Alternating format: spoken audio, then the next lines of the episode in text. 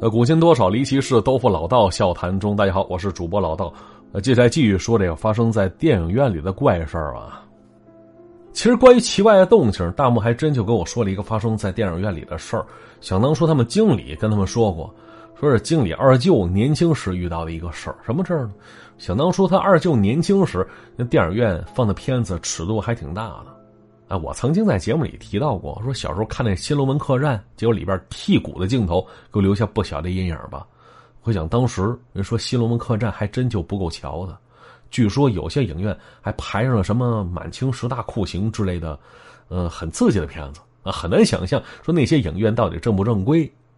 但是啊，那经理二舅去那家影院还挺大的，那时候不叫影院，那叫俱乐部，平时能演话剧，能放电影。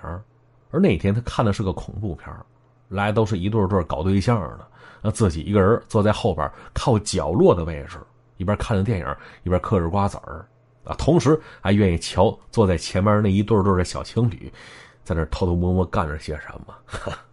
但是呢，看着看着，这二舅突然听到身后有人咯咯的乐，刚想回头，立刻意识到不对呀，这是最后一排，靠着角落的地方，音响都在前边呢，后边。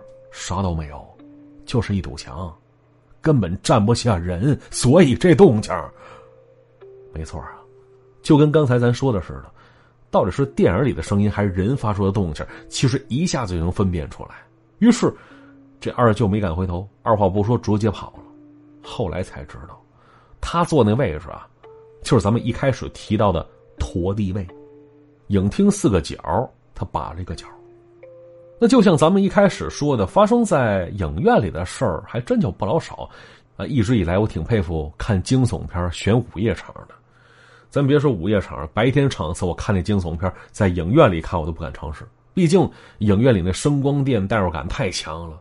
就好比前段时间那刚上那部叫《灵媒》那电影，据说在一些地方开了胆小鬼场次，什么意思呢？就全程开灯观看。我当时看完之后，心想没这必要吧？你胆量不足，别去那儿看去了呗，在家看不一样吗？但有人说了，他说那惊悚片要是人多一起看的话，其实没事儿。但是我想问，这影院里边灯一灭，周围乌漆嘛黑的，你说是人多一起看，你能确定一起看的那些，都是人吗？要说呀，在我印象当中，午夜场次那些电影一般都是叫好又叫座的大片就像当初看那是《阿凡达》，哎，据说有些地方午夜场也是场场爆满，二刷三刷有的是。那到后来那《星际穿越》也很火，但相比之下差上一些。当时我看的时候，旁边有个大哥睡着了，那呼噜声咋的？我以为水开了呢。哈，说远了，说回到午夜场这事儿，我当时那大木也跟我说过这么一件事儿，啊，也是听来的，是一个朋友讲给他听的。当时就先问大木说：“你们影院那地儿是不是经常有什么奇怪的事发生啊？”哎，一听这茬，这大木乐了，不用合计，那指定这姑娘遇到什么事儿了。于是这朋友就说起了那天遭遇了。朋友叫小茹，有天周末晚上吃完晚饭，抱着零食窝在沙发准备追剧追一宿啊，结果没追几集呢，朋友一通电话打来说跟男朋友吵架了，喊他出来散散心。这小茹一脸无奈呀，套着件衣服就出去了。找了家咖啡馆，对着朋友又是开导又是劝说。眼见夜里十点多，马上十一点了，本打算各回各家呢，结果那朋友说说还不想回家，说去小茹家吧，没啥意思。当下合计，看电影去吧。拿出手机一查，哟，十一点正好有一场午夜场，具体是啥不重要，重要的是他那朋友想晚点回家，让他对象着着急。啊，于是俩人是买票候场、检票进场，就这点来看电影的人真不多，满场看上去也不过几个人而已。那此时灯已经黑了，电影已经开始了，他俩嚼着爆米花就往前走，因为他俩选的座啊是第一排最中间那俩座位。小时候看看四周，啊，几乎没啥人而那些同一场次的也不知道奔着啥目的去的，都往后选，所以他俩也落得清清。但是啊，走到切近就看到第一排那儿，不能说一个人没有，正中间位置好像坐着一位呢。那小茹以为是工作人员呢，结果走近一看，没穿制服，应该也是位顾客吧？啊，心说离得这么近，还真有点讨厌，是吧？结果按照座位号找过去，发现那人坐的位置，竟然是他俩买的位置。要说影厅里没几个人，保不齐人家是没看座位号，随便捡了个位置就坐下去了。那小茹有心坐其他地方，可他那朋友不干了。主要是因为之前吵架，心里憋着股火呢。这会儿自己占着理，所以攥着票就走过去了，没客气，直接说了一句：“这座位是我俩的，你坐错了吧？让让。”哎呦，这话说完，坐着那位没抬头，只微微侧个脸压着嗓子说了一句：“不对呀，这是我的座位。”不是你们的呀！哎，说实话，这人还甩了甩手里的票。就这会儿，这小茹有点听不懂了。先说我不愿意跟你计较，那是我谦让。但是你胡说八道可不行啊！这分明就是我买的座位。于是上前说了一句：“先生，这是我俩的座，票在这儿呢，上面写的清清楚楚，是您坐错地方了吧？”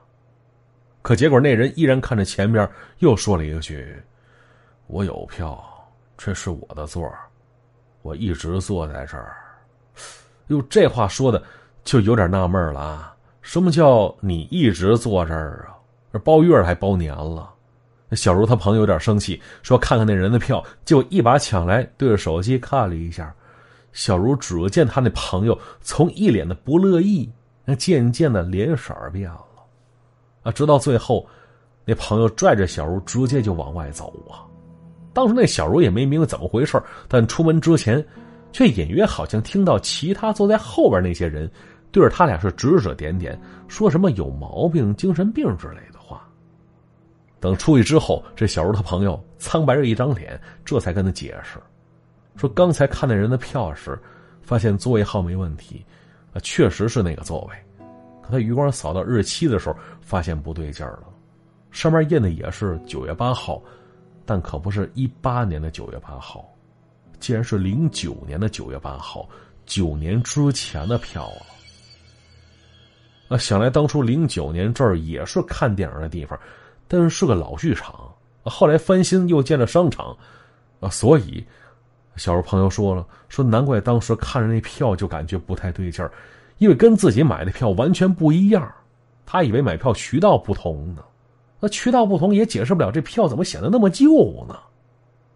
我听到这儿，那小茹浑身直哆嗦，回想起刚才走出去时其他人的指指点点，心说会不会那人只有他俩看得见呢？所以其他人都以为他俩有毛病、精神病呢？所以那人说他一直坐在那儿，是不是就这意思呀？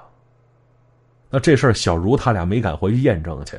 毕竟多一事不如少一事嘛，有些事儿你验证明白了，自己容易牵扯进去，到那时可就晚了。其实关于影院播放电影这事儿啊，之前看过一则新闻，说有些影院影厅明明没人，但是电影依然放着，也不清楚那电影是放给谁看的。后来有人解释说了，说有些片子为了提高票房，片方是花钱给影院，让他们在半夜的时候空放。啊，虽然没人看嘛，但是却按照满座来计算票房，哎，这就很缺德，作弊啊！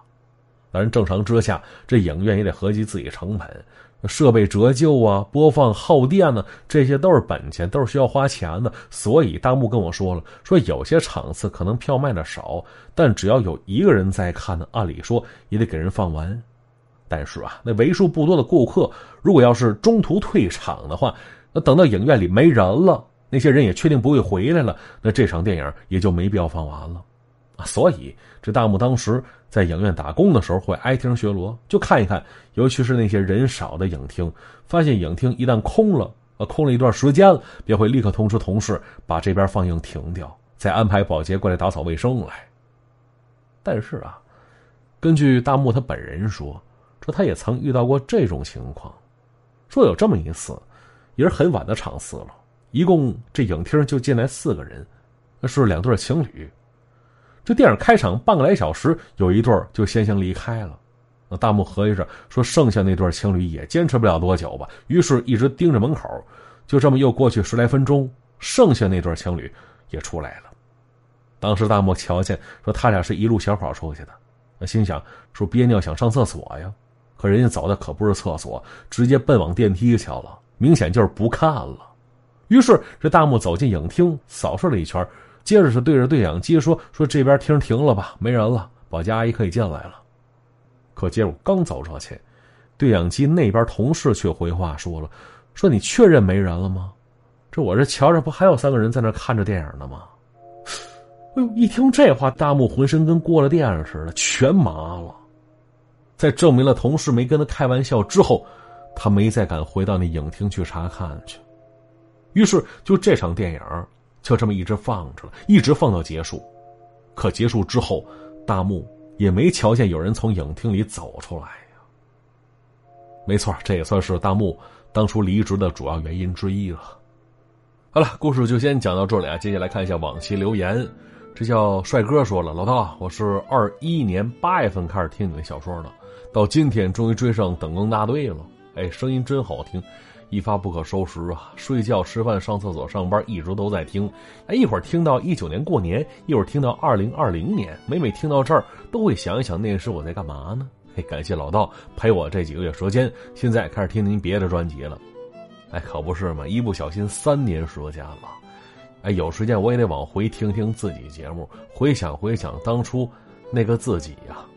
西双竹说了，十一长假夜间驱车高速，大别山一带山多隧道多，团雾茫茫，幸有老道一路陪伴，越开越清醒啊。那可不是，越开越清醒，还越开越凉快呢。哎，会不会越开心里越没底呀？说实话，开夜路听咱这节目确实有提神功效，但是也同时会获得疑神疑鬼等副作用啊。